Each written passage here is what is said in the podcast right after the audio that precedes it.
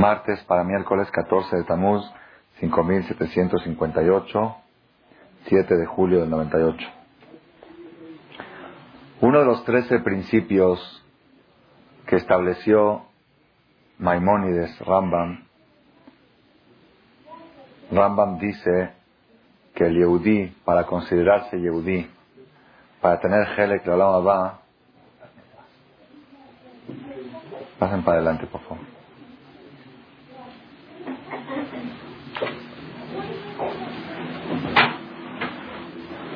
Que el Yehudí, para tener Helek la va, tiene que creer en trece principios del judaísmo. Si falla uno de los trece, Maimónides dice que ese judí pierde el pasaporte automático que tiene cada judío en el Gan Eden, en la ¿Cuáles son los trece principios? Famosos, conocidos. Shuehad, que Él es uno. Que hay un solo Dios. Ven lo Guf, que no tiene cuerpo. Ven lo de Mutaguf, que no tiene forma de cuerpo. Shukadmon, que Él es lo más anterior de todo lo anterior, que no hay nada antes que Él. Ven la boda de Zulató, que Dios prohíbe ningún servicio, ningún culto a otra cosa fuera de Él. A pesar de que la persona crea que hay un solo Dios, pero puede rendir culto a ciertas cosas. Está prohibido rendir culto a nadie más que a Dios. Ni siquiera se puede rendir culto a artistas, futbolistas, a equipos. Es un culto. Es casi, casi una bolazara. Casi, casi es una idolatría esa pasión, esa pasión que la persona tiene por algo que no le beneficia en nada, en nada, porque en ningún beneficio. Todos, cuando tú estás viendo el partido, todos están beneficiando, todos. Los dueños de la televisión, los futbolistas, los que venden refrescos en, acá en el estadio, los que venden las abritas, todos. La Coca-Cola se está beneficiando, todo el mundo. El que está filmando el partido también se está beneficiando, está ganando dinero la compañía de luz, todo el mundo está El único que no está beneficiando nada en esas dos horas, ¿quién es? El que está así. Y que está nervioso porque quiere que gane el otro. Es un culto, es una bodazara. Yo me acuerdo de chiquito, le decía, papá, ganamos, ganó mi equipo. Dice, ellos ganaron, ¿tú qué ganaste? Ellos ganan, dice, ellos se burlan de ti, tú los mantienes. Si no fuera por gente tonta como tú, que les echan porras, ellos se mordían de hambre. Tú les das de comer. El mejor negocio es ser futbolista. ¿Por qué? Por cada gol que hizo Maradona en el Mundial de México, le dieron un millón de dólares. Por cada gol. Pero no más eso. El señor jugó, se divirtió, hizo ejercicio, ganó dinero y lo aplaude. Es el mejor dinero que no tiene Aina. No hay mal de ojo, en ese dinero no hay Ainara. Es el único dinero que no tiene mal de ojo, es el que ganan los futbolistas. Toda la gente lo aplaude, gana dinero y lo aplaude. Y se gana más, qué bueno, ve, sí, ganan. Todos los demás dineros tienen Ainara. Ya viste, fulano vendió mercancía, o mejor lo hubiera vendido yo. Nadie ve que alguien hace un gol y se lo hubiera hecho yo. No dice, nadie se le ocurre. Ah, hizo el gol, mira, Brasil. Y, así, y, eh, es casi, casi un culto. Entonces el cuarto, es el cuarto, la cuarta base de la fe judía, de en abodales El judío no puede tener culto más que a Dios y a su familia. Su familia es el culto. Yo me acuerdo que en la Quitán, papá siempre fue Morey y los alumnos decían, ¿tú de qué eres? ¿Y tú de qué equipo eres? ¿Tú eres del este? ¿Tú eres del otro? Mi papá decía, yo soy de mí. Yo soy de mi equipo, de mí. Yo soy de mi papá, yo soy de Malej, así dice, yo soy de la familia, yo soy del equipo Malej. La persona tiene que crear un ambiente en su casa, que el líder es el papá y la líder es la mamá, y los hijos pertenecen al equipo del papá. ¿Ok? En Abodal Zulato. No puede haber otro culto más que al Creador. De Yodea, a ver, en el Guf, en el Kalmun en La sexta es de Yodea Machshevot Ben Adam, que Dios conoce los pensamientos de la persona, no nada más las acciones. Es, es básico en el judaísmo. La persona que cree que se puede esconder de Dios entonces ya está renunciando a la identidad judía. Esa es la sexta. La séptima, Moshe Rabbeinu alaba Shalom Emet. La fe perdón, la profecía de Moshe Rabenu es verdad, todo lo que escribió Moshe en la Torah fue con profecía de Hashem, no es inventado por él, sino es, directamente un conducto a través, Moshe Rabenu fue el satélite que captó las ondas y las transmitió al pueblo de Israel. Eso que en Buat es la séptima. Buat Moshe Rabenu Allah Shemamet. que la Torah fue entregada del Shamaim es la octava. Shelot Shalom, que nunca va a cambiar la Torah. La Torah se entregó una sola vez y no hay cambios. No hay remodelaciones en el, en el testamento, como otras religiones que tienen cambios. No hay cambios. La Torah es la misma, es el mismo tefilín que se vistió hace tres mil años, la misma hora, mismo Sefer Torah. La Torah no tiene cambios, no puede tener cambios. ¿Ok? Y siguen otras tres más que no las voy a mencionar ahorita. Me voy a detener aquí. Hay una canción famosa, una poesía, que está basada en estos trece principios. ¿Cuál es? ¿Quién se acuerda? Una canción que cantamos en Simchat Torah cuando sacamos el Sefer. Y los viernes de la noche en algunas comunidades después de Arbit. Muy bien. Ahí, ahí contamos las trece. La primera es Ejad Ben Yahid, que Yehudó es uno. ¿Sí? En lo de Mutaguf no tiene, Benoguf no es cuerpo. Kadmon Lejolavar es anterior. a todo lo que hubo. Fishon Ben Reshid. Y no Adon Olam Lejonotzar es el dueño de todo. Shefa Nebuatón. Lokam Be Israel que Moshe Od. Uno de los principios es que no hubo en la historia un profeta como Moshe Rabeno. Moshe Rabeno es lo máximo de profecía, la comunicación máxima que pudo tener el, la criatura con el Creador fue Moshe Rabeno. Más que Abraham Avinu, más que Isaac, más que Jacob, más que todo lo que nosotros sabemos, Moshe Rabenu fue el profeta que más comunicación tuvo, más directa con el Creador, y es una de las bases del judaísmo. Y eso está basado en lo que dice la Torah. La Torah cuando termina la Biblia, el Pentateuco, Sefer de Barim, cuando cuenta el fallecimiento de Moshe, dice, Velo kam naviot de Israel que Moshe. No hubo un profeta en Israel como Moshe. ¿Quién lo escribió esto? ¿Moshe?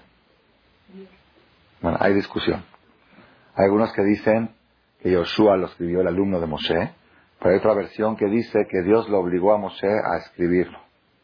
Le dijo, escribe palabra por palabra y Moshe decía, ¿cómo va a poner yo, cómo va a escribir yo estas palabras sobre mí? Dice, pero yo te estoy ordenando. Dice que, y Moshe no sabía qué hacer. Por un lado era el hombre más humilde de la historia. ¿Cómo va a escribir él? No hubo uno igual que yo. No puedo escribirlo. Es como que hoy en día es normal que autores ponen su biografía y dicen, no hay mejor escritor que yo. Sí, pero Moshe Rabenu era un hombre humilde, ¿ok? No, no podía poner eso. Dice el Midrash que Moshe se puso a llorar porque Dios estaba exigiendo algo que estaba en contra de su...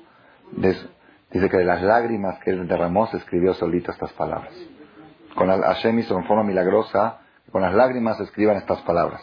Velokam Naviot de Israel que Moshe. No hubo un profeta en Israel como Moshe. No hubo. Ah, Moshe Rabbeinu lo máximo. ¿Hay duda? No hay duda. Hasta aquí vamos bien. Pero viene la Gemara y dice, la Torah no dice no hubo un profeta como Moshe, no dice así. Dice, Velokam Naviot de Israel. En el pueblo de Israel no hubo un profeta como Moshe, pero en los Goim sí hubo. Y si no creas que Moshe Rabenu fue lo máximo que hubo en la historia, no creas que Moshe Rabenu fue lo máximo en la, humanidad. Moshe Rabenu, que me quede en el medio. Me están ahí instruyendo, o los artistas. No está parado así, ok. No creas que Moshe Rabenu fue único en, la humanidad. Fue único en el pueblo de Israel.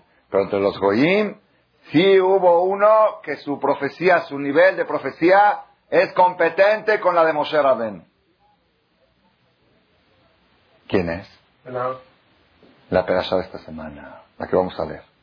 Bilam Arasha. Bilam, el malvado, que así está catalogado en la Torah. Bilam, Bilam, él llegó a un nivel de profecía competente con el de Moshe Rabbeinu. El único competidor con Moshe Rabbeinu, Bilam. Como dice el Pasuk en la Perashá esta semana, Beyodea Dat Elión. Bilam sabía Dat Elión. Un nivel muy alto de conocimiento de que podía comunicarse con lo más supremo, con lo más divino, Bilam, competidor de Moshe Rabbeinu. Por supuesto, esto es algo es algo muy difícil de entender, duro, tenemos que entender. Dice la Gemara, ¿por qué Dios, por qué Hashem hizo que los Goim tengan un profeta que pueda competir como Moshe ¿Por qué? Así está escrito en la Perashá esta semana que vamos a leer en Shabbat, en Rashi, al principio de la Perashá. Shelo motaolam, para que no digan los pueblos cuando venga el Mashiach. Y Dios, Hashem, va a repartir la recompensa a todos aquellos que se superaron espiritualmente y buscaron la perfección, que básicamente es el pueblo de Israel. Y Hashem va a castigar a todos aquellos que se desviaron de ese camino y se fueron por el materialismo y pecados. Cuando Hashem venga, los Goim van a reclamar, Dios, si nos hubieras dado a nosotros un Moshe Rabenu, nosotros también hubiéramos sido perfectos como los judíos. También nosotros hubiéramos respetado la Torah como ellos. También nosotros hubiéramos sido gente de bien como ellos. Pero tú no nos diste a nosotros un Moshe Rabenu. Es, no se vale, es desventaja. Entonces dijo a Kadosh Barujú, les voy a dar uno del nivel de Moshe Rabenu. Y vamos a ver qué pasa con ellos. Así está escrito en el Talmud. Que a Kadosh Barujú dio un profeta del nivel de Moshe Rabenu a los Goim para que no puedan utilizar ese argumento, ese pretexto que ellos no podían superarse porque no tuvieron un líder espiritual como Moshe Rabenu. Ahí está Bil'am. Ok, esa es la explicación. La pregunta es, la pregunta es, vamos a analizar un poco nosotros quién era Bil'am. Bil'am, el competidor de Moshe Rabenu. Competidor. La Gemara dice, más voy a hacer una, síntesis rápido de la perashá, todos lo saben, pero lo vamos a, como introducción. Balak era un rey, que a su nombre se llama la perashá de la semana, Balak, de Moab, que tenía miedo que los judíos vayan a destruir Moab como destruyeron a Sihón y Og en el camino que iban de Egipto a Israel. Habían hecho una guerra, dos guerras con gigantes. Haz de cuenta, un pueblo sale y pelea contra Estados Unidos y lo destruye. Pelea contra Rusia y lo destruye. ¿Ok? Y ahora va a pelear contra México. Un ejemplo, un mashal, ¿sí? Pues ya, dice, ya no queda un ejemplo, un mashal. O contra un país chiquito, débil. Estaba desesperado el rey de Moab Empieza con M, Moab y México. Estaba desesperado el rey de Moab. Eso lo digo para que se despierten. Estaba desesperado el rey de Moab. Mandó a llamar a Bil'am. Bil'am era un hombre que lo que él maldecía se cumplía. Tenía fuerza de maldecir. Él sabía el momento adecuado, decía una palabra y se cumplía. Era famoso, era conocido. Entonces dijo, esta es la solución que tengo. La solución es traer, así dice el Midrash, que Bil'am dijo, Balak dijo, Quiero saber cuál es el secreto de este pueblo, cómo están ganando guerras contra potencias mundiales.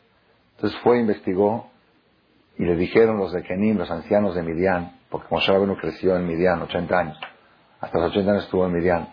Le dijeron los de Kenim de Midian, este hombre, su fuerza está en la boca. Tiene fuerza, una fuerza mágica en su boca. Reza y se cumple. Moshe Rabbeinu. Entonces dijo, ah, esa es la fuerza de ellos, pues yo voy a traer uno que pueda competir también con la fuerza de la boca. Voy a traer a Bil'am, que puede maldecir.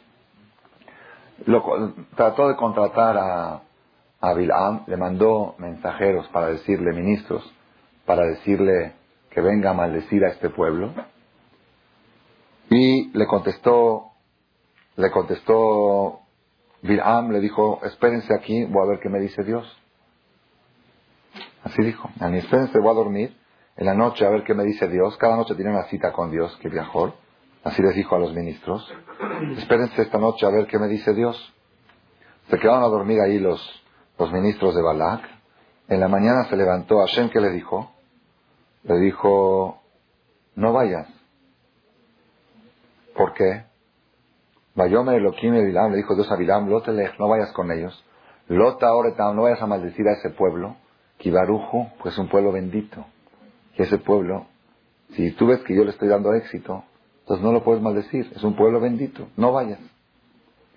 Se levantó Bilam en la mañana y le dijo a los ministros de Balak, regresen con las manos vacías. ¿Por qué? Porque Dios me dijo que no vaya con ustedes. ¿Qué quise con ustedes? Dice Rashi. Dijo Dios que no es suficiente importante la delegación que mandó. Los ministros que mandó son de nivel bajo. Tiene que mandar ministros de nivel más alto. Dios sabe la importancia mía. Miren cómo Bilam interpretó el mensaje de Dios. Dios sabe lo importante que yo soy y dijo que los que mandó, los mensajeros que mandó son de muy baja categoría para que yo vaya con ellos. Que mande mejor, de mejor categoría. Así dice Pasuk. Y Balak le mandó ministros más, una, una comitiva más grande y más importante que la anterior. Y le dijeron a Bilam, así dijo Balak, por favor no te prives de venir. Yo te voy a respetar mucho, te voy a respetar mucho y todo lo que me pidas te voy a dar. Te voy a respetar mucho, te voy a dar mucha honra y lo que me pidas te voy a dar. Le contestó Bilam a los esclavos de Balak a los, a los ministros de Balak, si es que Balak me va a dar todo su palacio lleno de plata y oro, yo no puedo pasar la palabra de Dios, yo tengo que preguntar lo que dice Dios. Si Balak, ¿acaso Balak le ofreció su palacio lleno? Le dijo, te voy a respetar mucho, él ya lo tradujo, respetar mucho su palacio de él lleno de plata y oro. En la noche vino Dios en el sueño y le dijo, ¿Sabes qué, Vilá? Si vinieron a llamarte, ve con ellos. Nada más cuídate que vas a decir lo que yo te diga. Y de aquí aprende la Gemara que en el camino que la persona quiere ir, Dios lo encamina. La primera vez te dije que no vayas. Él lo interpretó que querían ministros más grandes. Si quieres ir, ve, pero conste que vas a decir lo que yo te diga. Y así cuenta la Perashá que Bilaam iba en el camino con su burro y un ángel se interpuso en el camino para que no pueda avanzar, porque iba a maldecir al pueblo bendito. Un ángel negativo con una espada, y el burro lo vio al ángel y Bilam no lo vio.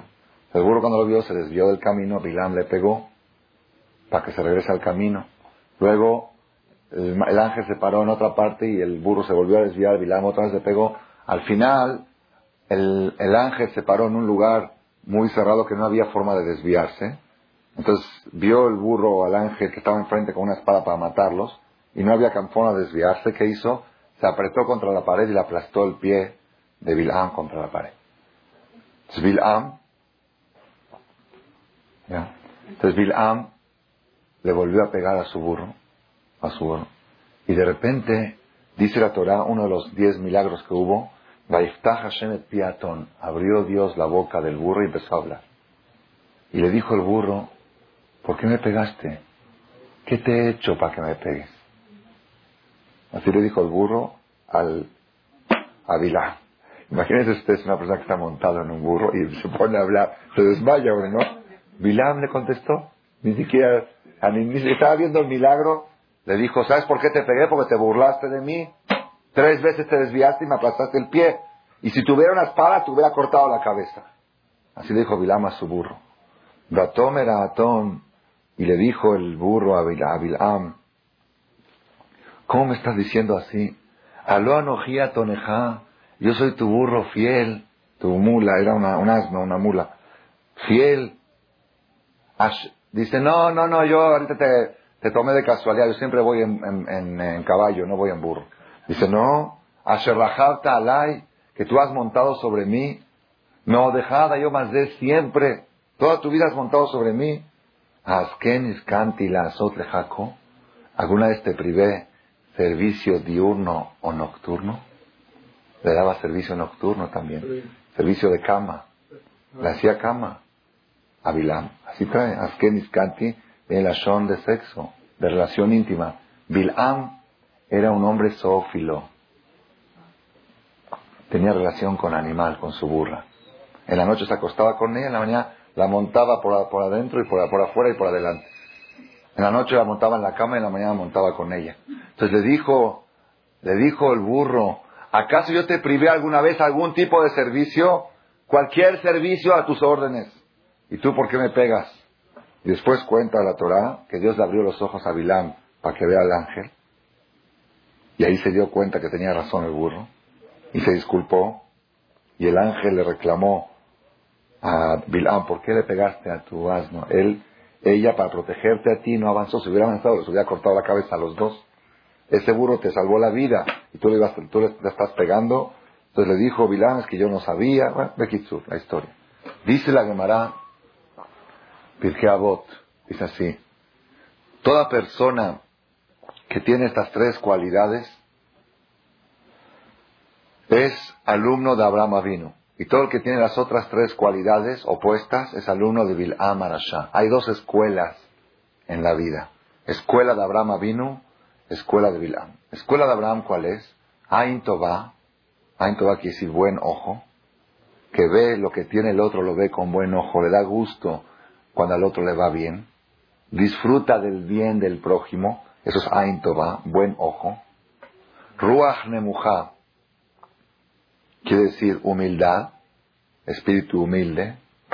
Benefesh Shefalá y un alma saciable. Un alma saciable que se conforma con lo que tiene. No busca más y más. tengo mi mujer, tengo mi comida, tengo mi parnasá, mi negocio, ya, suficiente. Y todo el que tiene las otras tres cualidades opuestas es la escuela, la segunda escuela, la escuela de Bilam. ¿Cuál es la escuela de Bilam? Ain Ra'a tiene mal ojo en lo del prójimo. Pone el ojo siempre, ay, ese carrazo, cuánto me gustaría tenerlo. Ay, ese negocio, esta casa de Cuernavaca, ese esto, ese lo. Mira cómo se va de viaje, mira. En vez de estar disfrutando el bien del otro, está sufriendo cuando le va bien al otro. Dice, ¿por qué hay tanta injusticia en el mundo? ¿Por qué ese tiene... Sí, por dentro, no, aunque no lo diga. Ain mal ojo. Nefesh Geboah, perdón, Ruach Geboah, espíritu alto, ese orgullo, soberbia, Benefesh Rehavá, y un alma insaciable. ¿Quién es? Escuela de Bilam. ¿Por qué? Bilam Arashá, Ain Ra, le dijo, si me da todo su palacio lleno de plata y oro, su palacio, no dijo mi palacio, no dijo mi casa, el de él, su palacio, el de él, lleno de plata y oro, y ya puso los ojos, ya, ya se estaba imaginando cuánto le iba a pedir, si le iba bien el servicio, cuánto le iba a pedir, no le iba a pedir que dé un cuarto lleno, eh, tu palacio lleno de plata y oro. Es Ain Ra, tenía los ojos en lo de los demás. Ruach Geboah, orgullo. Dios no me dejó ir con ustedes porque ustedes son baja categoría para mí. Seguro por eso Dios no quiso. Es orgullo, soberbia. Benefesh, Rejabá, alma insaciable. Pues no se sacia con ninguna mujer hasta acostarse con su burra. Es alma insaciable. Toda persona que tiene esas tres cualidades y facultades es de la escuela de Bil'am Arashá. Bil'am Arashá quedó registrado en la historia de la filosofía judía como el símbolo de la corrupción humana. ¿Qué, qué quieres corrupción? Orgullo, mal ojo y alma insaciable. Lo vas, todos, todos los que llegan a la droga, todos, todos, alma insaciable, orgullo, mal ojo por lo que tiene el otro, envidia, todo, toda la destrucción de la humanidad está concentrada en la personalidad que se llama Bil'am Arashá. Y todo lo positivo de la humanidad está en Abraham Avinu. Abraham Avinu, Ain Tová. Cuando le dijo el rey, Abraham cuando el rey le dijo, el rey de Sodoma y Gomorra, le dijo a Abraham, llévate toda la riqueza. Abraham fue a hacer una guerra con los cinco, los cuatro reyes contra los cinco reyes, la primera guerra mundial de la historia. Entonces ganaron la guerra los cuatro reyes y tomaron cautivo al sobrino de Abraham Avino. Abraham Avino se enceló, fue a, la, fue a guerrear, recuperó todo otra vez, todo el capital y todo. Regresó a su sobrino y le regresó a Sodom y Gomorra todo lo que le correspondía antes de la destrucción de Sodom y Gomorra. Entonces el rey de Sodom le dijo, llévate toda la riqueza, nada más devuélveme a los soldados. Pero todo el dinero llévatelo. Y Abraham juró que no va a tomar un quinto. Y no tomó un quinto. Es Ain va tener buen ojo. Lo tuyo es tuyo, lo que Dios me quiera mandar, me lo va a mandar. Eso es tuyo, te corresponde a ti. Es Ain Tová. Ruach cuando Abraham se acercó a rezarle a Dios para pedir clemencia por Sodoma y Gomorra, dijo, ¿Cómo, me atrevo a rezar ante ti si soy polvo y ceniza? Así dijo Afar Baefer. ¿Qué que nosotros hubiéramos dicho? Abraham vino, si fuéramos nosotros Abraham vino, ¿qué hubiéramos dicho? ¿Ah? Dios, fíjate todo lo que yo he hecho para acercar a la gente, para promover el monoteísmo, para que toda la gente crea en Dios. Mira todas mis votos. Tienes que considerar lo que te estoy pidiendo, ¿no? Así hubiéramos dicho si fuéramos Abraham vino, por eso no somos. Por eso hubo un solo Abraham vino. Porque los tzadikim saben que ellos no piden, ellos se sienten que son cero. Afar Baefer, humildad. Y la tercera, Nefesh Shefalá. Ahora vino una más saciable, como cuenta la Torah, que cuando fue a Egipto le dijo a su mujer, me, he dado cuenta de que eres muy guapa. 90 años de casados, no tenía, no sé, de casados no sé cuánto, pero Sarah tenía 90 y él tenía 100, 99 me he dado cuenta, algo así, me he dado cuenta que eres muy guapa y hasta no se dio cuenta, no ponía atención a esas cosas. Él sabía que se casó con una función, se casó para formar una familia, para traer hijos, para, para la integridad del ser humano. La belleza es algo secundario, no puso atención. Y ahora, como iba a entrar a Egipto y los egipcios eran gente muy adúltera, se preocupó, porque como ella era muy guapa, podían, tomar, podían matarlo a él para, para violar a ella. Porque la ley de los egipcios era que ellos no hacían adulterio. Entonces mataban al marido para no hacer adulterio. ¿Ok? Así era, así era, así era la filosofía egipcia. Entonces Abraham se preocupó. Entonces otra vez vemos las tres. Abraham vino es el símbolo de la perfección humana y Bilam Arashá el símbolo de la corrupción humana. Entonces ahora vienen dos preguntas muy fuertes. Primera pregunta, ¿cómo es posible que un ser humano que tenga un nivel de profecía tan elevado como el de Moshe Rabenu, único competidor de Moshe Rabenu, pueda estar en un nivel humano tan bajo que queda registrado como la escuela de la corrupción humana, Bilam Arasha. Es una contradicción muy fuerte. ¿Cómo pueden convivir? ¿Cómo pueden convivir estas dos ideas? Por un lado, inspiración divina constante, Yodea León, ni compite con Moshe Rabenu, y por otro lado, lo máximo de la corrupción, acostarse con su animal, zoofilia. Y la segunda pregunta es, si Dios Hashem les quiso dar a los Goim un profeta para que ellos no tengan el argumento, de la excusa de decir, si tuviéramos un profeta como Moshe hubiéramos sido mejor. Pues ese les dio un zoófilo, casi una bestia. Ese, este va a competir con Moshe Rabenu. Otra vez, los Goim van a reclamarle a Dios. Si nos hubieras dado un líder espiritual como Moshe Rabenu, entonces nosotros hubiéramos sido igual que los judíos. Dice Hashem, ahí está, ahí les doy. ¿Qué les dio? Un orgulloso, ambicioso, mal ojo, zoófilo, ¿Ese, va a competir como Benu? Pues ya no hay. Los Goim pueden reclamarle a Dios. Si nos hubieras dado un hombre humilde, de buen ojo como Moshe Rabenu, hubiéramos sido perfectos como el pueblo judío. ¿Me entendieron la pregunta? ¿Qué respuesta le dio Dios a los Goim? Esa es la segunda pregunta de la noche de hoy. Entonces tenemos ahora ante nosotros Dos preguntas. Primero, ¿cómo es posible una persona de nivel, de nivel de profecía tan alto que puede ser humanamente tan bajo? Y segundo, si Dios quiso dar un profeta a los goyim para que no tengan pretextos, ¿cómo les dio un profeta tan corrupto? ¿Ok? Son dos preguntas fuertes. Rabotai, para contestar estas dos preguntas, quiero introducir Nosotros sabemos que a partir de este próximo domingo, este domingo es en el calendario hebreo tiene una importancia, una trascendencia, nada que ver con el mundial. Ok, eso es de los Goim. Estamos hablando ahorita para los mundiales de Bilam. Entonces vamos a hablar de los judíos de Moshe Rabenu. Para el pueblo de Moshe Rabenu, ustedes saben que en los países de árabes cuando querían poner en los pasaportes que es judío, ¿cómo le ponen?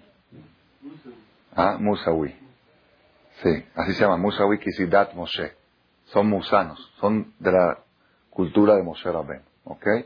Entonces los de, los de tienen otra cosa lo que hacer este domingo. Por los que somos Musawi, los que somos Dat Moshe, este domingo que hacemos, este domingo es, este domingo empieza Ben Ametzarim. Empiezan las tres semanas de luto del calendario hebreo. Son tres semanas que no hay bodas, tres semanas que no hay bar mitzvah, no porque la gente está de vacaciones. No por eso. No, hay gente que así crea. ¿Por qué la comunidad no hace bodas las tres semanas? Porque no hay nadie en la ciudad. No es así. Quizás al revés. Hashem hizo que sean vacaciones. Pero son tres semanas que no hay bodas, no hay bar mitzvah. Si hay un Brit Milá no se pone música. No se puede escuchar música. No se pueden hacer bailes. Son tres semanas de luto. Tenemos que saber, Rabotai, que el judaísmo, como hemos mencionado en otras ocasiones, todas las festividades judías no son de carácter conmemoratorio. El calendario hebreo, el judío tiene una misión tan importante en la vida que no tiene tiempo de perder en conmemoraciones. No existe, es pérdida de tiempo conmemorar algo, no se conmemora nada. Cada conmemoración que existe en el calendario hebreo es de carácter terapéutico. Es una terapia. Tú a través de esa conmemoración te elevas en algún nivel, te superas en algo. Si te superas, vale la pena. Si no, es pérdida de tiempo. Nosotros no comemos matzah en Pesach para recordar lo que pasó hace tres mil. Hay que estar Mejnú, hay que estar loco. Si, si, si, si los mexicanos ya la, ya la batalla de Puebla ya, ya dicen que estamos festejando. 30 años pasó y ya, ya se, ¿cuánto se fue la batalla de Puebla? No sé. Y nosotros vamos a festejar ahorita 3.300 años atrás. No tiene tan, no tiene sentido. No hay tiempo para perder en festejar o en, o en llorar. Imagínense una persona que de repente lo ves llorando un día, está de mal humor. ¿Por qué estás de mal humor? Ya, estoy triste. ¿Por qué?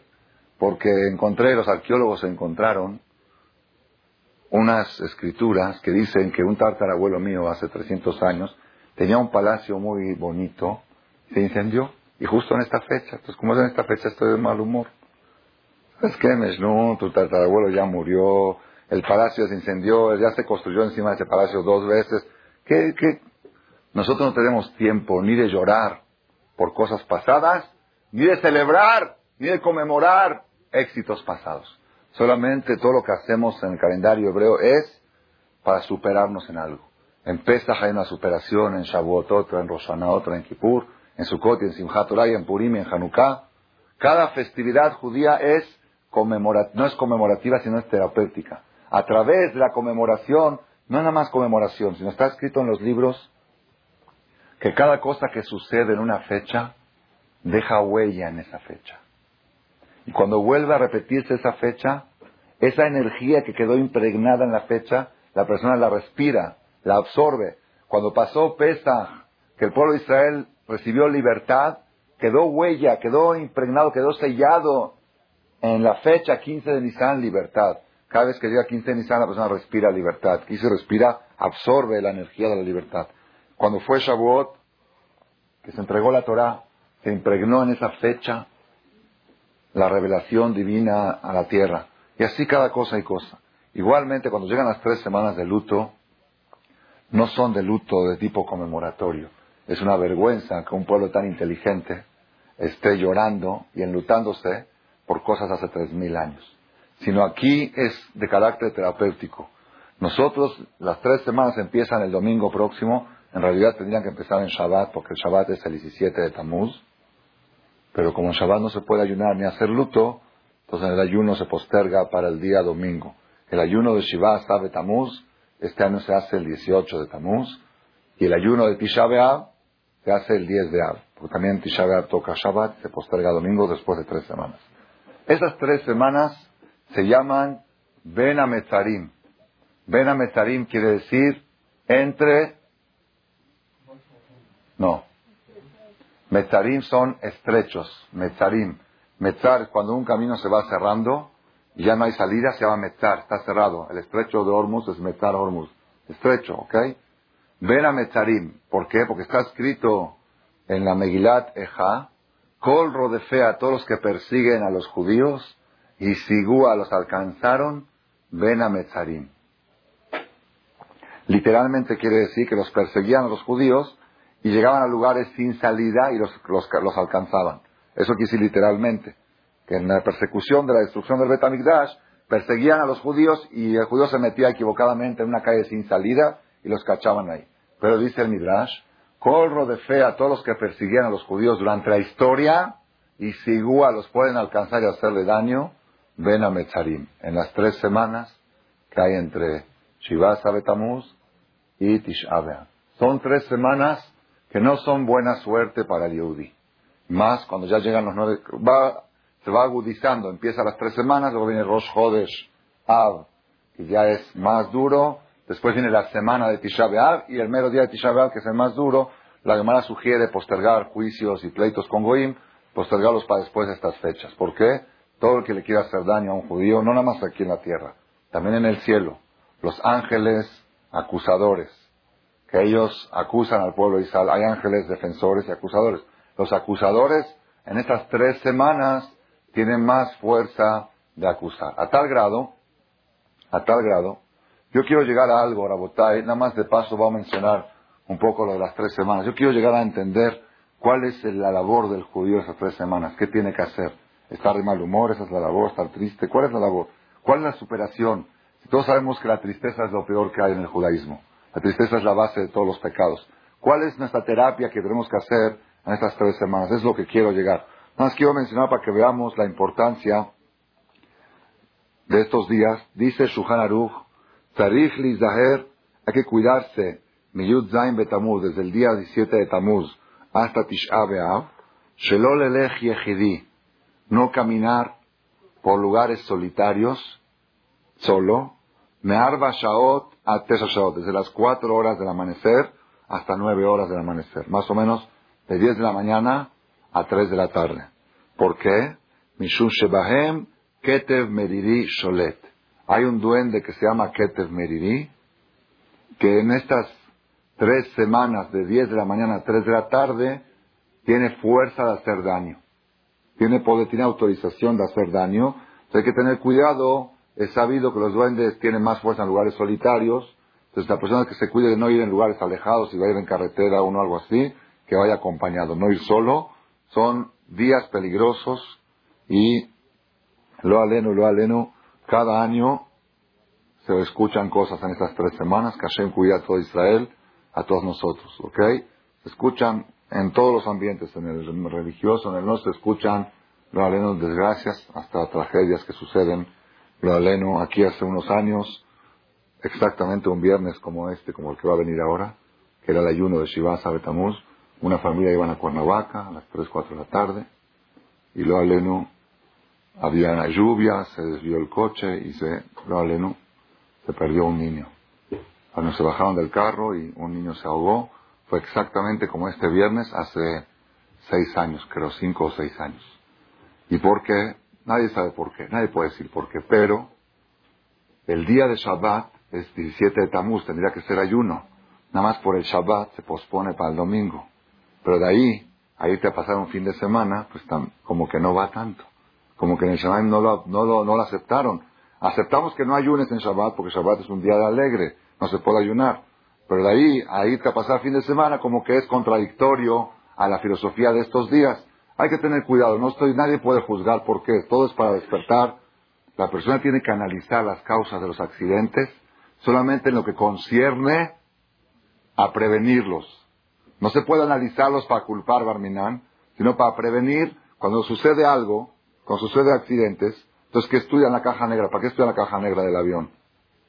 ¿Para qué? ¿Para van a, construir el avión otra vez? ¿Van a salvar a los que se murieron? ¿Para qué sirve?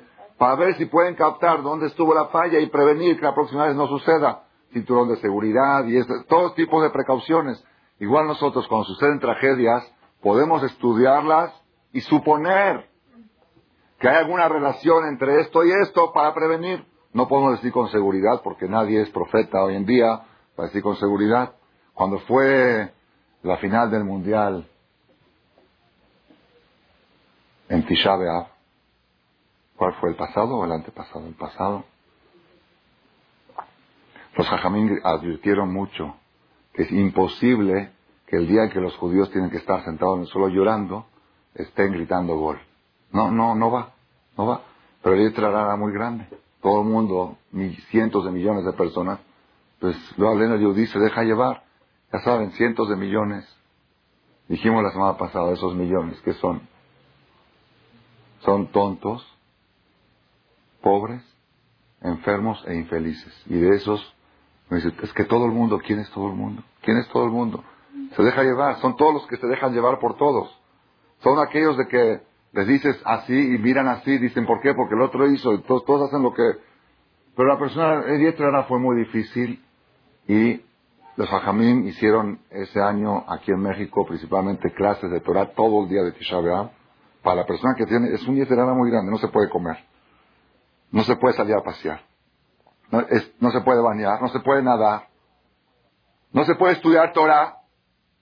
No se puede estudiar Torah en Tisha. Nada más se puede estudiar cosas de luto. Entonces, y hay, un, hay una final de mundial. A ver, y estás escuchando el gol del vecino que está gritando. Es muy difícil, es una era muy grande. Los rabanim hicieron clases de Torah todo el día, aquel año. Todo el día, clases de Torah, de, historia de Tisha. Para tratar de que el Yetzirah y Baruch Hashem, pero al otro día de Tisha fue la bomba en la AMIA, en Argentina.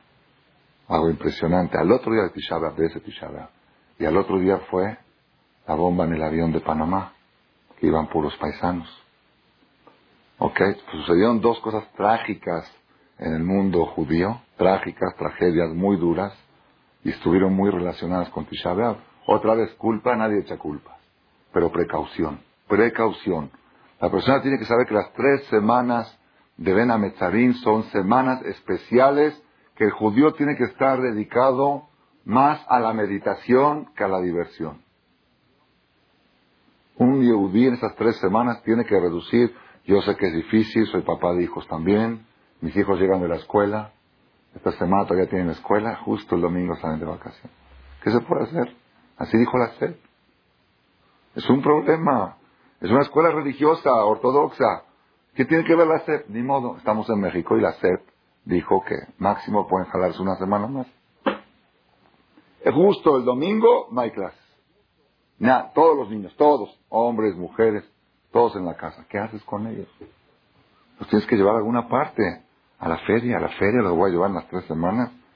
En las cinco horas que el duende ese está caminando, volando por las calles, los voy a llevar a la feria. ¿Qué hace uno? Es un problema, hay que buscar. Algunos hay cursos de verano, hay cosas, hay que buscar qué hacer. Yo estoy pensando, me estoy rompiendo el coco. Buscar algo para que puedan estar en la casa, que estén entretenidos, sin tele, porque en casas religiosas no hay tele, ¿sí? Ponerles películas, películas kosher, todos, son temas difíciles un poco, ¿ok? Pero de todos modos, de todos modos, yo nada más menciono esto para que la persona esté consciente de la importancia de estas tres semanas. Son tres semanas importantes, difíciles y peligrosas. La persona que se cuide, que se proteja, y a Kadosh Barujú, Dios se fija mucho cada persona en su nivel. Cada persona en su nivel. Si una persona, por ejemplo, llega y le dice a sus hijos, estas tres semanas, en vez de nadar en Cuernavaca tres horas, van a nadar dos horas al día. Un ejemplo. Van a nadar una hora al día. Tengo que, los voy a llevar a Cuernavaca porque no tengo que hacer con ellos todo el día. En vez de ir a la feria, prefiero estar en Cuernavaca y estoy 100% de acuerdo. Que es más mitzvah estar en Cuernavaca con la familia, cerrados, que, llevarlos a, a sabe qué van a ver por la calle. Pero por otro lado son las tres semanas. Entonces le voy a poner unas limitaciones. ¿Sabes qué? Algo, algo, algo pequeño. Esto no porque son las tres semanas. Espérate que pase Tisha B'Av, que pase Tisha B'Av y te dejo hacer tal cosa. Y eso a Kadosh Barujú lo valora mucho. Dios cuando ve que la persona trata dentro de la situación, dentro de las circunstancias, de la presión social, de la, la persona trata de hacer algo en recuerdo a la destrucción del pueblo de Israel, del Galú, de la diáspora, del Betamigdash, Dios lo considera como suficiente para hacer una protección para pueblo de Israel. Y algo más que quiero decir muy importante, muy importante, Velo Yakua Talmidim Bayamim Haem, y que no castiguen a los alumnos en esas tres semanas. Que no peguen, aún aquellos acostumbran a pegar a sus hijos Barminan, O, o no barminan, o porque siente que hay necesidad de pegarle para educarlo. Hay cosas que ameritan que el papá le dé una nalgada a su hijo. En esas tres semanas que la posterle, que le diga al hijo, hijo, después de Tisha B'Av te voy a pegar. Ya te si que apunte, por la travesura de tal día, después de Tisha B'Av va a ir una cachetada. El niño va a querer que nunca pase Tisha va a querer que quede las tres semanas siempre. ¿Ok? Así trae acá y dice acá abajo, Velea cuata al mirim, me furash la midrash, da filo de no nada más con palo, ni siquiera con látigo, así dice, se ve que había niveles de castigo. ¿Ok? Entonces vamos a volver otra vez al tema. ¿Qué debe de hacer el Yehudi estas tres semanas? O vamos a analizarlo de otra manera. El día domingo es día de ayuno. De ayuno uno se levanta en la mañana, puede desayunar antes de las 10 para las 6. Antes de las 10 para las 6 se puede desayunar. Y al 10 para las 6 empieza el ayuno, termina a las 8 y media de la noche. ¿Qué debe hacer la persona? No se puede comer, ok. Pasear, seguro que no. Vas a pasear. dónde vas a ir a pasear? ¿Estás de ayuno a pasear? Vas a ver la final, ver el mundial tampoco dijimos, es para los goyim. No es haram, pero es de goyim, es culto de goyim, es de Bilam. Es culto de goyim. ¿Qué se hace todo el día? ¿Qué se hace? Uno viene a rezar al Knis, que busque uno mañana muy tarde, de las nueve y media, aquí en Marcelo hay nueve y media, acaba a las once. O sea, por lo menos llegas a tu casa a once y media, ya pasó más o casi mediodía. ¿Qué se hace? ¿Qué hay que hacer? por supuesto, toda la meta de los ayunos, así está escrito, que un ayuno sin meditación, un ayuno sin meditación es como un cuerpo sin alma. El alma del ayuno es la meditación. Lo que uno llega a interpretar, a meditar, a superarse. Y el cuerpo es el ayuno. Entonces, si la persona nada más ayuna y no medita, vamos a, ayudar un poquito a analizar cuál es la función de este ayuno, cuál es la función de estas tres semanas y qué tenemos que tratar nosotros. Por supuesto, no lo voy a dar en la clase de hoy, la semana que entra vamos a continuar con, conforme van avanzando las tres semanas, a ir explicando los mensajes que uno debe tratar de meditar. Pero principalmente quiero dar el mensaje para este domingo. ¿Qué tiene que analizar el Yudi?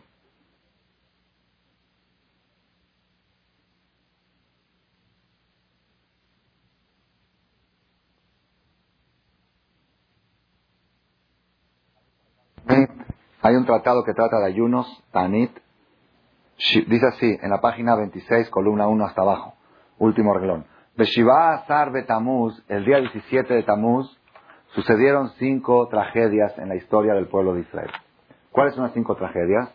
Una, Nishtaberu Alujot, se rompieron las tablas de la ley.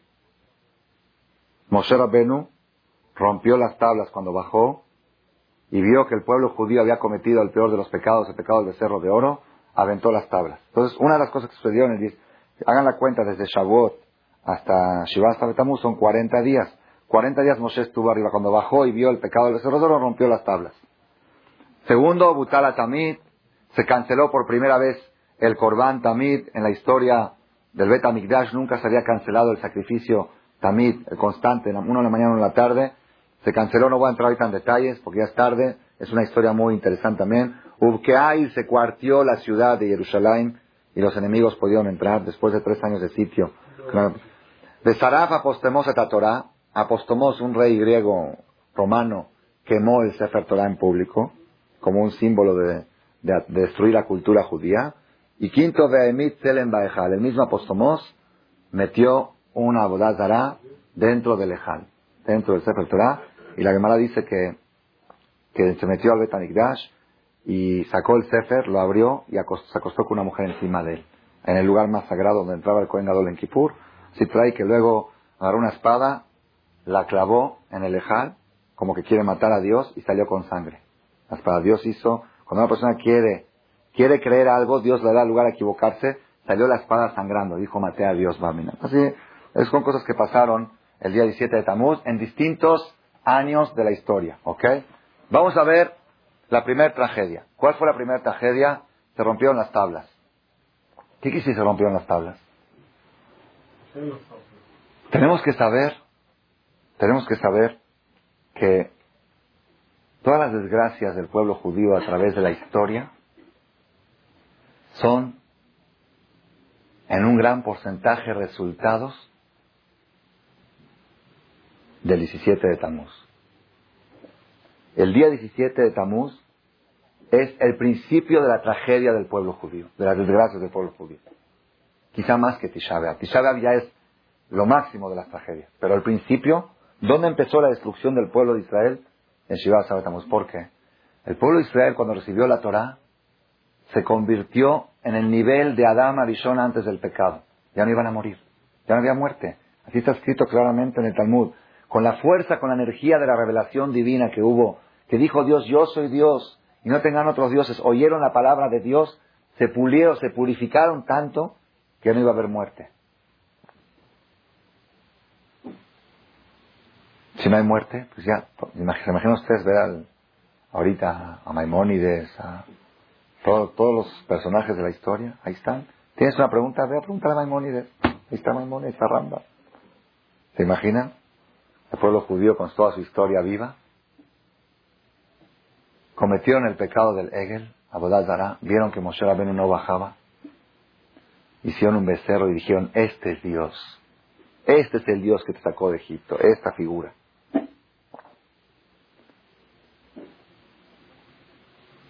40, no pasaron 40 años, ni 40 semanas, ni 40 meses, 40 días. La Gemara dice, es, es absurdo, es insólito una novia que es infiel a su marido debajo de la jupa. Debajo de la jupa, imagínense usted en el banquete de la boda, se pone a bailar con uno de sus ex amigos y le dice, espérense 10 minutos, se va a un hotel y regresa después de media hora. ¿Qué pasó? No fui a divertirme ahí un ratito y regresa y se pone el vestido de novia otra vez. ¿Cómo lo ven? ¿Es normal? ¿Se ha oído en la historia? ¿Se ha oído? Se ha oído de todo. Esto todavía no, quizá ya dentro de poco se va a oír. Esto todavía no se ha oído. Sí se ha oído. Sí se ha oído. El pueblo de Israel todavía estaban en Arsinai.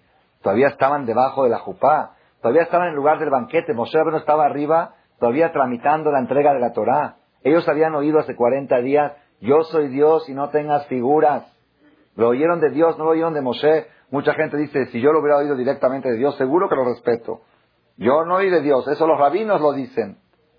Aquí un pueblo entero vio y escuchó al Creador, cosa que no ha habido jamás en la historia. ¿Y qué escucharon de él? Justamente estas palabras. Yo soy Dios, no tengas figuras. Yo soy Dios que te saqué de Egipto. ¿Qué hacen el pueblo de Israel? Debajo de la jupá, debajo, en la boda, en la mera boda, agarran un becerro de oro y dicen, este es Dios que nos sacó de Egipto. ¿Es normal? ¿Es para enojarse contra ellos o no es para enojarse? Es para enojarse y Dios se enojó. Y le dijo a Moshe, déjame acabarlos, este pueblo ya no tiene arreglo. Ya, más que esto, ¿qué le puedes dar? Más que me presenté en presencia y les dije, más que esto, déjame destruirlos y acabarlos, y voy a hacer de ti una nación más grande y más poderosa que ellos. Moshe Rabbeinu dijo, ¿sabes qué Dios? Si para ti yo valgo igual que ellos, mejor vamos a hacer un, un trueque, al revés. Mátame a mí y déjalos a ellos. Y ya cuando me matas a mí se considera como que los acabaste a ellos, porque yo equivalgo a todos ellos. Esa es la idea de que a veces dicen que la muerte de los tzadikim perdona. Que un tzadik a veces tiene equivalencia a miles de personas. Entonces, en vez de que venga una tragedia a miles de personas, un tzadik, Moshe Rabenu, él se ofreció a hacer capará por el pueblo de Israel. Cuando vio a Hashem esto, Hashem lo dejó a Moshe, dijo, ok, te perdono, te perdono. 40 días estuvo Moshe Rabenu en el cielo pidiendo perdón. 40 días. Dijo, te perdono, pero no se borra la deuda. Me la voy a cobrar en cuotas. En vez de cobrarme la de contado. Así está escrito en Furash.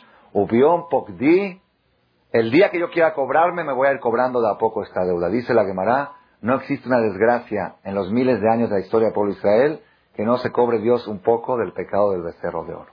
Si aparte Dios se cobra otros pecados, pero en cada tragedia que viene, en cada suceso que sucede en la historia, quizá también en cada devaluación, no sé si también eso se llama desgracia, en cada cosa que sucede, Dios se cobra unos pecados actuales y un poquito y está escrito que cuando se termine Dios de cobrar ese pecado del becerro de oro, va a venir el Mashiach. Por eso, en las épocas premesiánicas, iban a suceder cosas tan trágicas, porque la deuda todavía queda ya se está acercando el tiempo, y no puede venir el Mashiach antes que se acabe de pagar esa deuda. Dios no perdonó la deuda. Es como una persona que quebró, debía millones de dólares, y yo no te lo perdono. Págamelo en 500 años, pero págamelo. 10 pesos, 100 pesos. Entonces, cuando están llegando los tiempos del Mashiach, por eso está escrito que son tiempos muy difíciles, la época premesiánica. ¿ok? No sé si ya la pasamos con el holocausto, todavía queda, nadie sabe exacto, pero esa es parte de la respuesta por qué se han oído cosas tan duras en el último siglo. ¿Ok? Volvemos otra vez. Todo lo que ha sucedido en la historia, la destrucción del Bet primero, la destrucción del segundo, la Inquisición de España, el Holocausto, todas las persecuciones, los pogrom, todo es resultado del 17 de Tamuz, del ayuno que vamos a ayunar este domingo. Es poca causa para celebrarlo y conmemorarlo, para meditar y para analizar cuál es la razón y cómo vamos a hacer para precavir, para precaudir que no vuelvan a suceder ese tipo de cosas. Eso es Shiva de Tamuz. La pregunta que yo quiero hacer esta noche, y con esto se puede decir que es cerrar la idea de lo que empezamos en la conferencia.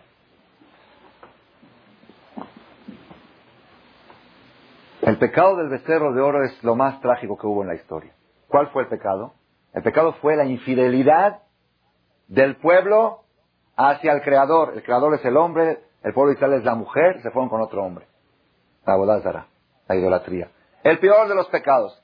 El pecado de los únicos tres pecados que hay que entregar la vida y no hacerlos. Toda la Torah, la vida está antes. Shabbat, la vida está antes que Shabbat. Hazir, la vida está antes que Hazir. La persona que para salvar la vida tiene que comer jazir, come jazir. Si tiene que hacer Hilul Shabbat, hace Hilul Shabbat. Todos los pecados, la vida está antes. Excepto tres, idolatría es uno de los tres. Y el pueblo judío cometió ese pecado. Y ese pecado que lo oyeron de la boca de Dios. Y dentro, debajo de la jupá, hay 40 días. No habían pasado años ni semanas, 40 días. Es dramático, trágico. Si yo les pregunto a ustedes, ¿Cuál es la causa del ayuno de Shiva Sabetamos?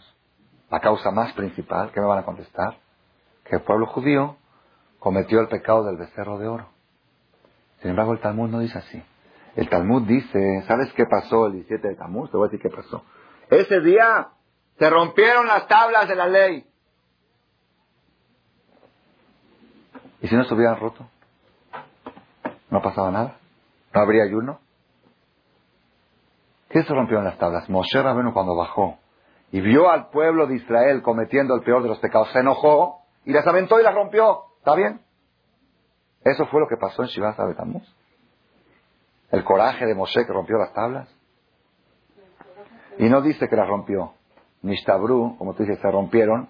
Dice que Moshe Rabenu sintió que ya no tenía fuerza de cargarlas, eran muy pesadas, se le cayeron de la mano. Entonces se dio cuenta que ya el pueblo judío no merecía tener esto, se rompieron las tablas. Ok, pero ese, ese detalle es un detalle muy pequeño en relación a la tragedia. Es como una persona, lo aleno, lo aleno, lo aleno, que perdió lo aleno en un día toda su familia, lo aleno, lo aleno. Cuando se enteró de la noticia, iban en un avión, en un viaje, lo aleno, y no regresaron. Cuando se enteró de la noticia, de tanto coraje, agarró un objeto de cristal y lo rompió. Y cada año, cuando llega esa fecha, conmemora esa fecha. ¿Cómo? Dice, fue la fecha que se rompió el cristal. ¿Así la conmemora? ¿Qué sucedió en esta fecha? Sus hijos le preguntan, papá, ¿qué pasó en esta fecha? Esta fecha tenía un cristal muy precioso y lo rompí. Eso es lo que pasó en esta fecha. Eso es resultado. Eso es resultado de la tragedia. La tragedia fue la ruptura de las tablas. La tragedia fue que el pueblo judío, un pueblo entero, es que nosotros a veces nos cuesta entender. Ustedes imagínense ahorita que yo les cuento que diez chavos de nuestra comunidad el domingo pasado se fueron a la iglesia y besaron la cruz. ¿Cómo se alarman? No puede ser. Sí, no diez, fueron cien, perdón. No fueron cien, fueron mil. No fue, fue toda la escuela. Y fue la otra escuela también, fue la otra comunidad. Y fueron los hombres y fueron, fueron todos, todos, todos. No toda la comunidad de judíos de México, todos los judíos del mundo. Fueron el domingo y dijeron que viva Chucho. Y besaron y rezaron a Chucho. Este es Dios, lo halen. Ya se acabó, se acabó, ya no hay solución. Ya este pueblo no tiene solución. Eso es, eso es lo que sucedió el día 17 de Tamuz. Y si tú le preguntas a tu hijo el domingo, mamá, ¿por qué ayunas? ¿Sabes por qué? Porque se rompieron las tablas. Ay, es algo secundario. Ok, claro, las tablas eran muy importantes, eran la palabra de Dios, pero eso es resultado. El problema más grave, ¿cuál era? El pecado. La idolatría. Que el pueblo judío mereció la pena la destrucción y Dios no perdonó la deuda, la está cobrando en cuotas. Eso es lo grave. ¿Las tablas? Ah, hicieron otras tablas. Ahí está que. Después Moshe subió. Dios le dio otras. Toda cosa, con toda cosa material se puede reponer. Tiene reposición las tablas. Pero el pecado del becerro no tiene reposición. ¿cómo celebramos las, tablas? Es una pregunta muy fuerte. Es la tercera pregunta de la noche. ¿Se acuerdan las dos primeras? Ya se les olvidó. ¿Cómo puede ser que un hombre como Bilam, que tenía tanta profecía, sea tan corrupto? Segundo, si Dios le quiso dar a los Goim un competidor de Moshe, ¿ese es el competidor que se acuesta con su animal? Y tercero, si queremos celebrar la destrucción, la tragedia tan grande del pecado del becerro de oro, como lo mencionamos, que lo que sucedió este día es la ruptura de las tablas. No, no tiene lógica, es desproporcionado totalmente. Rabotai, yo quiero darles esta noche un mensaje, un mensaje, yo creo que es tan trascendental en la vida del judío el mensaje que vamos a sacar estas tres preguntas, que el Satán se encarga que haya poco, poco público. Cuando son mensajes trascendentales, él hace que uno que no tiene ganas de venir, otro que tiene calentura a su hijo, otro que la suegra justo lo invitó, otro que se peleó. Busca pretextos para que no vengan, pero igual nosotros al Satán ya le encontramos la vuelta. Baruch Hashem hay audio cassette, ¿sí? Y llegamos a las casas con calentura y con niños y con suegras y con lo que sea, con cumpleaños, con graduaciones, con todo. Los cassettes llegan a las casas. Yo tengo, hoy me llegó un email de un muchacho joven de 22 años vive a 10.000 kilómetros de aquí. Vive en Argentina, pero lejos de Buenos Aires, a 2.000 kilómetros de la capital. Lejos, lejos. Dice, sus cassettes ya están circulando por aquí, de mano a mano. Hay unos alguien mandó una, unos 6, 7 cassettes. Y se han cambiado nuestras vidas. Y me hizo, dice, escuché en un cassette tuyo que dijo esta y esta cosa y tengo tres preguntas. Por favor, si me puede contestar. Mi email es este y este. Y voy a llamar a la noche después de la conferencia para contestar. Preguntas que no tengo respuesta todavía. Preguntas que a mí nunca se me hubieran ocurrido. Me preguntó, dice que nunca sé, yo dije, cuando salieron los judíos de Egipto, salieron 600 mil, y salieron también Erebrav, así dice la Torah, Erebrav, que eran Erebrav, egipcios que se acoplaron al pueblo. ¿Cuántos serán? Dice el Targum, cuatro por cada uno, por cada judío cuatro egipcios. Quisieran dos millones cuatrocientos mil egipcios contra seiscientos mil judíos, se acoplaron al pueblo de Israel. Primera pregunta, ¿cómo, cómo, cómo partían en el desierto? ¿Iban junto con las tribus o iban aparte? Una pregunta interesante, porque la Torah cuenta que las tribus iban Yehudá acá, Rubén acá. ¿Estos goyim estaban mezclados dentro o iban aparte? Segunda pregunta muy fuerte que no tengo respuesta. Muy fuerte. Cuando entraron a Israel, ¿recibieron parte en la herencia de la tierra de Israel? La tierra de Israel se repartió en doce tribus. ¿Estos cómo, cómo, dónde vivieron o qué tomaron, qué tierra les dieron? Estamos hablando del 80% del pueblo. El 20% eran judíos y el 80% eran conversos. Estos conversos tuvieron parte en la herencia de tierra de Israel. ¿En qué parte? ¿Con qué tribu? La verdad no sé. No sé, nunca, nunca se me ocurrió la pregunta. Y voy a empezar a investigar. Tengo la computadora Baruch Hashem, que ahí se puede buscar todo. De todos modos, nada más cuento esto para que veamos que ya le encontramos la vuelta al Yeterara. Ya le encontramos y va a llegar un día que vamos a usar la tele también para, para el lado del Yeterató, para la parte positiva. Todavía no se ha encontrado la vuelta, porque hay que hacer que no haya canales más que los buenos. ¿Ok? Para que se estén bloqueados todos los demás canales. Todavía no se ha encontrado la forma. De todos modos, de todos modos, el público, el público reducido que se encuentra aquí es la prueba de lo trascendente que es el mensaje que vamos a decir. El mensaje que vamos a decir, por experiencia les digo, los mensajes más poderosos, una de mis conferencias más poderosas que tengo, habían tres personas. Era, era diciembre, meras vacaciones entre el 25 y el primero, tres personas bajé, Dije, ¿la doy o no la doy? Dije, si vinieron, merecen que se las den. Yo estaba cansado, dije, ni modo. Vinieron, se llama la conferencia la raíz de la idolatría. Ok, es un tema, uff, de las mejores que he dado en mi vida. Tres personas. Así el es sabido, es sabido, está comprobado. Yo lo, aprendí esto a mis maestros. Cuanto menos público hay, demuestra lo trascendente que es el mensaje.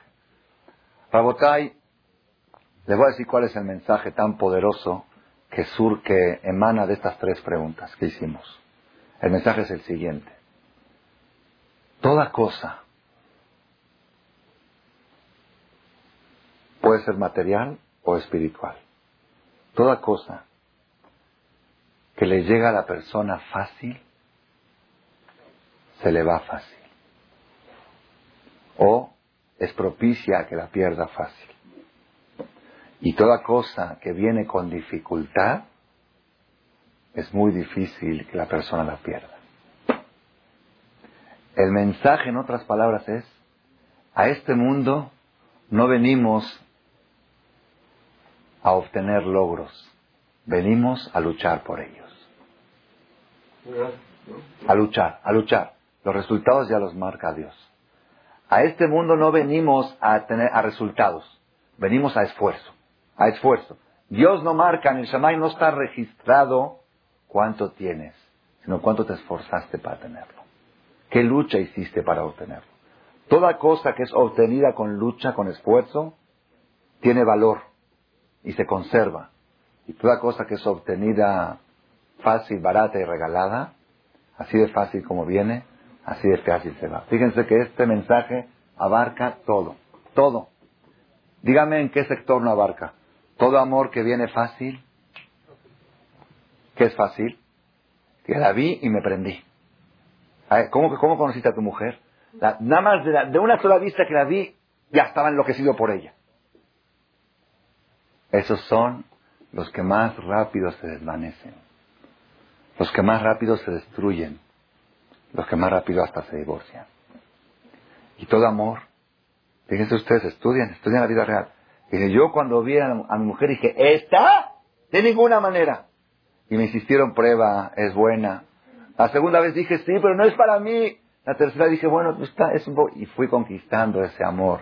Y lo fui cultivando. Y luché para para quererla, ese amor nunca se quita.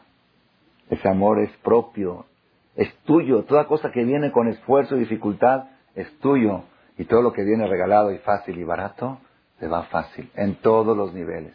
La persona tiene que tener mucho cuidado de no buscar logros fáciles. Los logros fáciles, así de fácil como vienen, así de fácil se van. Toda cosa que no es producto de sudor, que no es producto de esfuerzo, no es garantía que te va a durar mucho tiempo. O en otro, quizá podríamos decir que es garantía que no va a durar por mucho tiempo. Y eso está comprobado a través de la historia en todos los niveles. También en el aspecto económico. Dinero que se obtiene fácil. Es muy probable que se pierda fácil. Dinero que se obtiene en apuestas, en, cosas, en cosas así de azar. Dinero fácil, easy money es easy pobreza. La persona que se esfuerza, se esfuerza para conseguir el peso, es más probable que le dure por mucho tiempo. Hay un relato, una historia, no sé si fue verídica o no, pero tiene, tiene, dicen que sí fue verídica, que una vez un papá rico quiso enseñar a su hijo el valor del dinero. A su hijo de 15 y 6 años, un hijo muy chiquiado, que de chiquito le dieron todo. Dijo, a partir de hoy no te doy un peso, vas a trabajar. Y no con papá, solo. Como tu papá empezó, yo no tenía un papá que me, ¿por qué tú tienes que, ah, empieza, empieza de cero. Después si veo que mereces, pues te doy, te doy mi herencia a trabajar. Papá, ok, voy a trabajar, pero dame para, dame para los tacos, no. Dame para el pecero, no. A mí, ¿quién me dio para mi pecero? Ve y búscatelo. Y el niño estaba llorando, ¿cómo? Hijo de ricos, hijo de millonarios. Sale a la calle no sabe ni siquiera qué quiere decir trabajar, no sabe qué es compra-venta, no sabe nada, nunca. Todo lo que quería, fue a la calle con una persona le dijo, oiga señor, me mandaron a trabajar, ¿me puede dar lana? Pensó que trabajar es pedir dinero, ya no sabía qué es trabajar. Entonces, y lloraba, papá, por favor, dame dinero para comprar una torta. Ve y búscatela. De Kitsur, el hijo no sabía qué hacer, fue con su mamá. Su mamá le dio lástima del hijo. Le dio lástima. Lo vio tanto, sufriendo tanto, y dijo, papá terco. Dijo, ¿sabes qué, hijo? Vamos a una cosa, un plan tú y yo. Tú vete a la calle en la mañana, regresa en la noche, dile, papá, trabajé todo el día. ¿Te ha preguntado dónde está el dinero? Muéstrale esta moneda de oro. Un centenario de oro. Entonces la mamá le dio un centenario, lo sacó de su caja fuerte. Le dijo, llévatelo. Regresa en la noche y dice, papá, trabajé. Entonces llegó una noche, papá, ya trabajé, ya trabajé. Aquí está lo que me gané. Mira lo que me gané. Aquí está la moneda. A ver, agarró para la moneda. A ver, esto te ganaste, lo aventó por la ventana. Lo aventó al mar. El hijo se quedó blanco. Papá, dame dinero. Ve y gánatelo. Al otro día va otra vez. Mamá, ¿qué hago? Ya no sé qué hacer. Mi papá está loco. Le traje la moneda, la tiró al mar. Otra vez la mamá le dio otra moneda así. Una semana. No funciona, no funciona, no funciona. Dijo, la mamá, ya no te voy a dar más monedas para que las tiren al mar. Bueno, ¿qué voy a hacer? Ve a trabajar, ni modo. No te queda otra vez a trabajar. Fue un día a trabajar, trabajó, trabajó duro, sudó, sudó, sudó. Y al final trajo el centenario. No sé si ganó un centenario un día, trajo un centenario. Dijo, mamá, papá, aquí está, trabajé, aquí está la moneda. Agarró papá la moneda y la iba a aventar. Dijo, por favor, papá, con el sudor de mi frente, la gané, no la vayas a tirar. Dijo, esta sí la trabajaste. Las otras no las habías trabajado. Esta sí la trabajaste. Porque así es. La persona cuando trabaja algo se encariña con ese algo. Ese algo es parte de sí. Él invirtió sus energías dentro de él. En ese objeto está parte de su vida, parte de su esencia. Esas cosas se le conservan. Pero todo lo que llega fácil y regalado y barato, se va fácil. La persona tiene que tener mucho cuidado de no buscar logros fáciles. No buscar logros fáciles. Esto se, aplica, en todo. También, también y principalmente en las cosas espirituales. En las cosas espirituales, toda cosa que la persona obtiene con lucha y con esfuerzo, todo, todo valor moral, espiritual, que la persona lo obtiene con esfuerzo, es garantía que lo va a conservar para siempre. Y toda cosa, hay mucha gente que dice, yo, yo creo en Dios, claro que creo en Dios. Pero el Shabbat, cuando me nazca, lo voy a respetar. Cuando me nazca. ¿Qué quiere decir cuando me nazca? Si de repente yo estoy en la playa en Acapulco tomando sol, en Shabbat, y de repente, de repente me viene un nacimiento de Shabbat. ¡Ah! Shabbat Kodesh, Shabbat Kodesh, qué bonito respetar Shabbat. ¡Pum! Soy Shomer Shabbat. Ese día voy a respetar.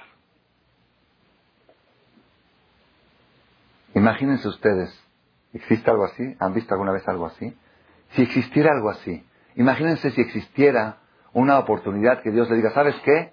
Yo, yo voy a hacer en un minuto que te hagas tadik, en un minuto que te nazca todo, que te nazca todo, que te nazca el kosher, que te nazca el Shabbat, que te nazca educar a tus hijos en la escuela de Torah, que te nazca la tevilá, que todo, todo, todo que te nazca solito, solito así, solito. Sería divino, ¿verdad? Sería precioso. Ya no tendría sentido la vida. Eso va a pasar cuando venga el Mashiach. Cuando venga el Mashiach, está escrito que van a ser días que la gente va a decir qué sentido tiene. Así dice, va a haber uno millones de dólares tirados en la calle. Así, ¿para qué los quiero? Así dice. Va a haber mujeres, si, quizás si va a haber mal vestidas, no, no va a voltear a verlas. ¿Para qué quiero verlas? No va a haber hará. no va a haber lucha. Si no hay lucha, yo le dije a una persona, el día que te nazca el Shabbat estás en un problema. ¿Por qué? Tienes que buscar algo que no te nace para luchar por él. Si la vida es luchar, la vida no es hacer lo que te nace. La vida es luchar que las cosas que no te nazcan, hacerlas que te nazcan. Y una vez que te nacieron, tienes que buscar otra cosa que no te nace para luchar por ella. Ya que te nació, ya no estás luchando, ya es natural. Yo lucho para no comer jazir. Ya, jazir ya está del otro lado. Yo lucho para otro nivel. La persona tiene que buscar retos en la vida, superación. La vida fácil, Rabotai, todo lo que es fácil se va fácil. Miren, miren qué, qué profundo que está esto. Moshe Rabeno y Bilam Arashá, los dos tenían el mismo nivel de profecía, el mismo exacto, idéntico. La Torah dice, Lokam Navive Israel que Moshe. No hubo en el pueblo de Israel como Moshe. En los Goim sí hubo. ¿Quién? Bilam. El mismo nivel que Moshe. Nada más una pequeña diferencia. A Bilam se lo regalaron para que los Goim no digan. Fue de regalo. Y Moshe, ¿a qué edad se hizo profeta Moshe? A los 80 años. Vivió 120. 80 años de lucha para llegar al nivel de merecer recibir esa profecía. Ese es el líder espiritual que subió al cielo y trajo la Torah y llevó al pueblo de Israel a ser el pueblo elegido. Los Goim, ¿qué dicen los Goim? Si nos hubieras dado un líder espiritual igual que, a los judíos, si nos hubieras dado un Moshe Rabenu, nosotros también hubiéramos sido igual que ellos. ¿Qué les contesta Dios a los Goim? Yo les di un Moshe Rabenu. Ellos se lo ganaron. Ellos lo conquistaron. Yo no les di un Moshe Rabenu. Yo lo agarré de repente y dije, pum, ven, aquí te pongo profecía. No. Moshe fue un hombre que se fue superando hasta llegar a merecer recibir esta categoría. Por eso pudo sacar a este pueblo y hacerlo el pueblo elegido. ¿Ah, ustedes creen que regalado? Pues ahí está regalado. Ahí les doy profecía regalada a un Bil'am. Y fíjense que con toda la profecía se acuesta con su burra. Que con toda la profecía es el hombre más orgulloso del, de la historia. Con toda la profecía pone los ojos en lo que tiene el otro, la ambición. Para que veas que todo nivel espiritual que lo recibe sin esfuerzo no sirve de nada. Puede ser el hombre más corrupto con los niveles espirituales más altos y no te sirve de nada. Lo que se, los niveles espirituales sirven cuando luchas por ellos y se convierten en parte de ti mismo. Ahí es cuando sirven. Pero cuando los tienes por encima de ti, por encima de ti, con todos tus defectos pones niveles espirituales encima. Como una persona fue al doctor, una señora, y le dijo que tiene que hacer dieta. ¿Cuál es la dieta? Dijo, mira, el desayuno, 100 calorías. ¿Cómo 100 calorías? Le explico, le dijo, una rebanada de pan con esto, con él. Sale la señora del doctor, le dice, perdón doctor, se me olvidó preguntarle, ¿la dieta del desayuno es antes del desayuno o después? Dijo, no, esa es, esa es en vez del desayuno. Hay gente que quiere meter la dieta encima, quiere meter todo lo espiritual encima de, encima de toda la porquería que tiene. Cuando es regalado, se mete encima. Cuando es conquistado, es en vez, es en lugar. Si tú luchas para obtener un nivel espiritual, ese lugar espiritual ocupa el lugar de la ambición, el lugar de la codicia, el lugar de la, de la desesperación por, cosas bajas como acostarse con animales. El nivel espiritual ocupa ese lugar. Ustedes saben que Moshe Rabenu es algo muy duro lo que les voy a decir ahora, pero está escrito en un libro que se llama Melech Shlomo, ahora que estuve en Israel, tuve de Jud están en su tumba, en Hebrón. En Hebrón está la tumba del Melech Shlomo, era un rabino yemenita hace como aproximadamente 150 años. Yo nunca sabía que estaba enterrado en Israel. Rab Adeni es su apellido, Shlomo Adeni. Está ahí al lado de Reshit Chochma, al lado de, Ahmed. Hay un beta kebarot de tzadikim grandes, regresando de Abraham, Isaac y Jacob. Él, escribe en Melechet Shlomo que hay una tradición, los yemenitas tienen las tradiciones más fidedignas que hay en el judaísmo porque no han pasado por Babilonia, ni por España, ni por Europa. Ellos se fueron de Jerusalén a Yemen y regresaron de Yemen a Israel. Entonces las tradiciones más, el Hazonish dijo que cuando venga el Mashiach es muy probable que la pronunciación correcta sea la temanita, los yemenitas. Ellos están entre Ashkenazí y Faradí. En algunas cosas dicen como los Yiddish, en algunas cosas como nosotros. Dijo Hazonish que lo más probable es que, ellos, que esa sea la más correcta. Dice el Rab este Melechet Shlomo que tiene una tradición, así de padre a hijo, que una vez un rey africano se interesó, quería saber quién era este Moshe Rabén. ¿Quién era? ¿Cómo, en los tiempos de Moshe? Quería saber cómo, cómo es posible un hombre tan que subió al cielo, que trajo la Torá, que sacó a un pueblo 40 años en el desierto, cosas increíbles.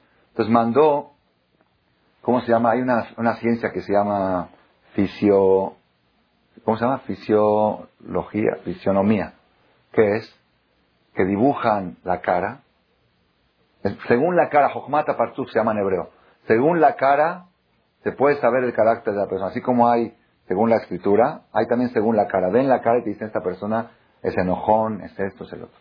Entonces, este rey quería saber quién era este Moshe, mandó a sus mejores dibujantes que le dibujen a Moshe Rabenu. Fueron allá al desierto, le dibujaron a Moshe Rabenu le trajeron varios dibujos, lo llevó con los fisiónomos y le dijeron, este hombre es asesino, orgulloso, celoso, corrupto, lo peor, lo peor, lo peor, lo peor. Dijo, no puede ser, se equivocaron, los dibujantes dibujaron mal, mandó otros dibujantes. Y todos los que llegaban, llegaban con la misma imagen, con la misma gráfica, y el resultado del análisis era el mismo. Moshe Rabenu no nació Moshe Rabenu, nació corrupto, se fue esforzando y se convirtió en Moshe Rabenu. Moshe Rabenu metió todo lo espiritual que ocupe el lugar. La dieta de Moshe no era dieta encima del desayuno. Era una dieta que cambió el desayuno por la dieta. Era una espiritualidad que cambió todo lo negativo por lo positivo. Ese es el líder espiritual que convirtió al pueblo Israel en el pueblo elegido. Vienen los goim dicen, si nos hubieras dado uno, yo los di, yo regalé un Moshe Rabenu. Moshe Rabenu él solito llegó a lo que llegó. Ese pueblo sacó de él un Moshe Rabenu. Yo no les regalé. ¿Quieren que les regale uno? Ahí va uno, ahí va un Bilam. ¿Qué es Bilam? ¿Saben qué fue Bilam? Después que no pudo, que no pudo maldecir al pueblo judío, le dijo a Balak, te voy a dar un consejo. Tú quieres destruir a este pueblo, te voy a decir, mira, maldecir ya no pude. Guerra tampoco se va a poder. Hay una solución. La única solución es hacer que Dios se enoje con ellos. Ah, ¿y eso cómo se hace? ¿Cómo se hace? Muy fácil. Yo conozco a este Dios bien y este Dios odia la inmoralidad sexual. Eso no lo soporta, es intolerante. Puede soportar todo menos cosas de sexo. Hazlos caer en pecados sexuales vas a hacer que Dios los odie. Si Dios los odia, ya puedes con ellos. Digo, ¿y qué hago? Dijo, manda mujeres, como cuenta la Gemara, manda mujeres mal en traje de baño. Y cuenta la Gemara cómo hacían. ¿Ustedes creen que un judío iba a ver a una mujer en traje de baño? De ninguna manera. Dice que los judíos salían a comprar souvenir, así cosas, recuerdos, a los campos de Moab y ponían una viejita afuera, bien vestida, recatada, viejita, y adentro una chavita en traje de baño, adentro de la, carta.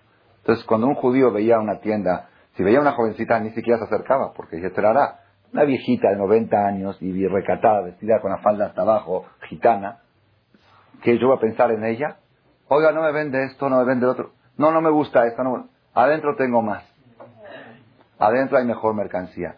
Entraba adentro, nada más veía a esta chava, se volvía loco, le, daba a tomar un vaso de vino, le va a tomar el segundo, al tercer vaso, ya le decía, ¿quieres, quiero estar contigo? Ella le decía, primero tienes que adorar a mi Dios y luego puedes estar conmigo.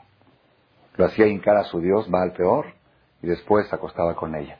Así trae y así Barminán murieron 24.000 judíos hasta que vino Pinjas. La historia de la playa la semana que entra la vamos a contar la semana que entra. Bilam, el competidor de Moshe Rabenu, que conoce a Dios, que viajó hasta las entrañas, sabe, yo conozco a Dios, el punto débil que viajó de Dios. Ah, miren, miren que viajó, miren cómo hablaba Bilam. Yo sé, hay algo que Dios no tolera. Haga, hazle eso y con eso los haces caer. ¿Están viendo quién es el líder espiritual que compite con Moshe Rabenu? Para que veamos que todo lo que viene regalado se va regalado.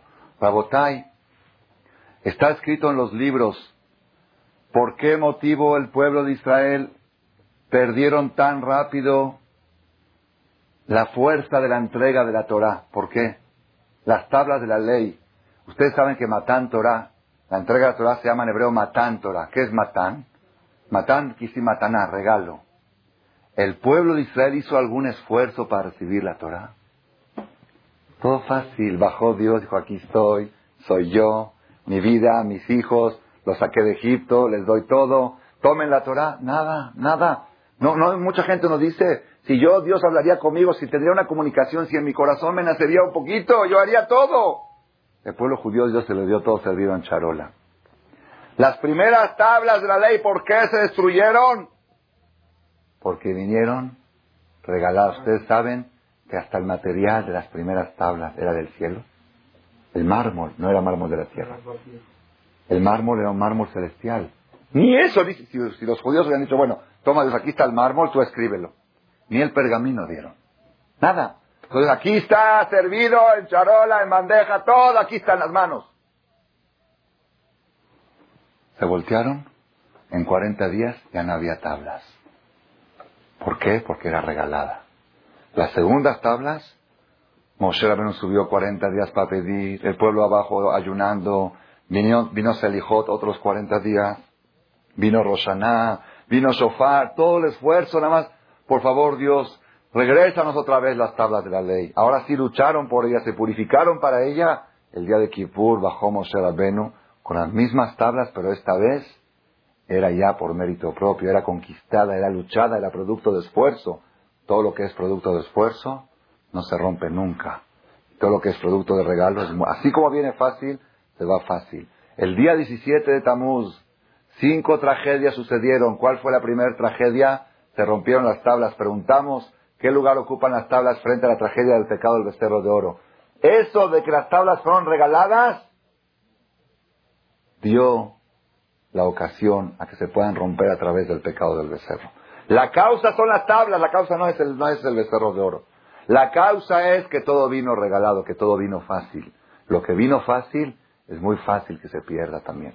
Nosotros a partir de hoy, si nosotros queremos el día 17 de Tamuz, el día domingo, tomar un mensaje y transmitírselo a nuestros hijos a nuestra familia, primero todo a nosotros mismos, ¿cuál es el mensaje de meditación que debe meditar el judío este domingo? El mensaje es no, no esperar que las cosas te nazcan, no buscar vida fácil. Cuando vas a inscribir a tus hijos a una escuela, no busques la escuela que tiene el mejor camión, o que está más cerca de la casa, o más barata colegiatura, o la escuela que... No busques cosas fáciles, busca, busca difícil, busca difícil. Cuanto más esfuerzo te cueste la educación de tus hijos, más garantía tienes que van a florecer en el buen camino. Hoy en día es, hoy en día es la generación o la época de lo instantáneo, comida instantánea, todo instantáneo, todo fácil, celular, fácil, vida fácil. Por eso la gente no valora la vida, vida fácil se va fácil. Por eso la gente la pierde, la pierde todo, ¿por qué? Porque todo es fácil. buscan lo fácil. Y eso es un error muy grave. A esta vida venimos a luchar. A esta vida venimos al esfuerzo. En el Shamaim, en el cielo, no está registrado qué logros has obtenido en la vida, sino cuánto esfuerzo has hecho para obtenerlos. Eso es lo que se registra. Si nosotros tomamos este mensaje a partir del día 17 de Tamuz, entonces vamos a ver cómo estos, estas tres semanas de luto, de Hashem, muy pronto se van a convertir en alegría con la construcción del Bet Amigdash. Amén.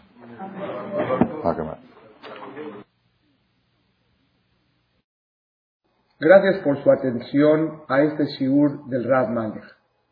Les recordamos que pueden visitar la nueva página de shemtov.org en el internet www.shemtov.org.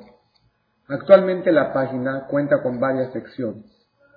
Noticias sobre las actividades de Shem Tov a nivel mundial, escuchar o bajar las últimas conferencias del Rab Malek, escuchar o bajar la alhaja del día, imprimir o estudiar desde su computadora la perashá de la semana, estudio diario de Gemara, Daf Yomi en español, sincronizar su iPod con podcast, un manual para crear su propio CD de las conferencias que existen en la red, adquirir libros con entregas internacionales con la metodología del Rav Malech de español, fonética y hebreo simultáneamente, así como ubicar las ciudades en donde se reparten CDs a nivel mundial. Es que la misbot y muchas gracias.